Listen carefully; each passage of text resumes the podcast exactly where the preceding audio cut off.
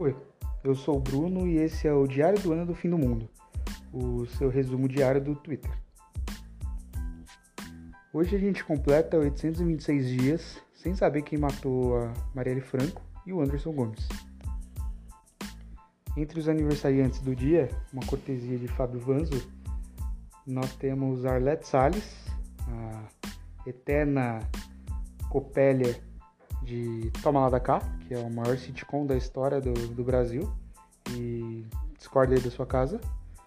E temos também o Poltergar, que quando eu era criança ele tinha muita, muita, muitas vitórias na São Silvestre. Era praticamente ele que ganhava todo ano. Se não ganhava, ele estava ali. Bom, para começar, o Honda postou no Twitter dele se ele estava maluco por questionar o reinício do Campeonato Carioca com expressivaço Flamengo e Bangu é, logo no meio da pandemia, logo amanhã. E com isso ele mostrou que, primeiro, ele não faz a menor ideia de onde ele veio parar.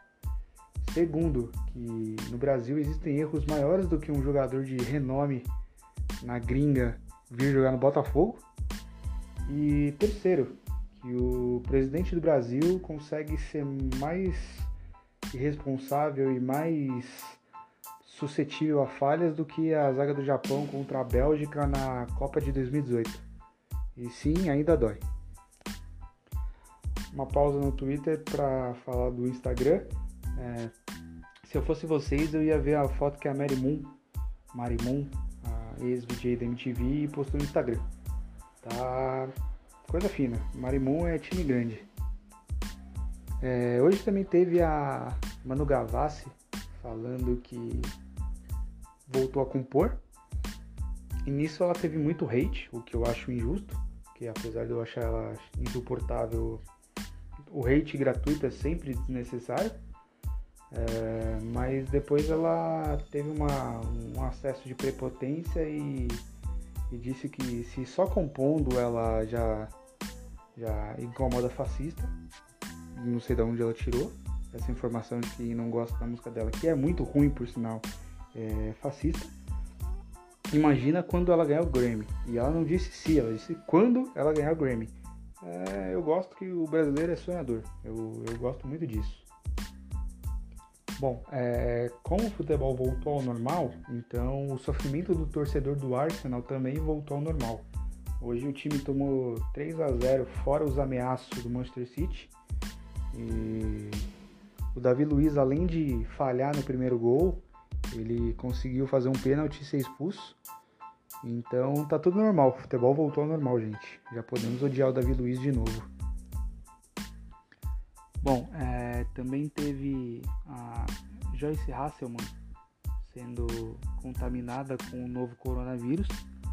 E eu queria dizer para Anjoyce que se ela quiser eu sei fazer uma canjinha muito boa. Manda uma DM que eu tô sempre à disposição, meu amor. Bom, é, também teve a novidade do Twitter liberar tweets por áudio, o que faz com que esse podcast fique datado e antes da primeira semana ele já fica uma coisa totalmente ultrapassada, já que pelo próprio Twitter você pode resumir o dia do Twitter para quem não tem tempo. Então, sei lá se a gente vai continuar, mas enfim. E agora vocês vão poder ouvir minha voz no Twitter também. É, por fim, para finalizar, saiu a lista dos possíveis convidados convocado, sei lá como que é o nome, para a Fazenda, o reality da Record. Nele se destacam o nome do Prior, que né, iludiu muita gente no Big Brother, outras pessoas não, porque tá cheio de marca sensitiva por aí que já sabia de tudo antes de saber, antes de se tornar público. É... E a Jaqueline Petkovic, que eu sempre vou reconhecer como meu primeiro crush famoso e que vai entrar na, na, na história por ser a mulher que participou dos dois piores programas da história da televisão, que é A Fazenda e Fantasia. Esse foi o Diário do Ano do Fim do Mundo, o seu resumo do Twitter, as notícias urgentes de um mundo que ninguém se importa. Tchau!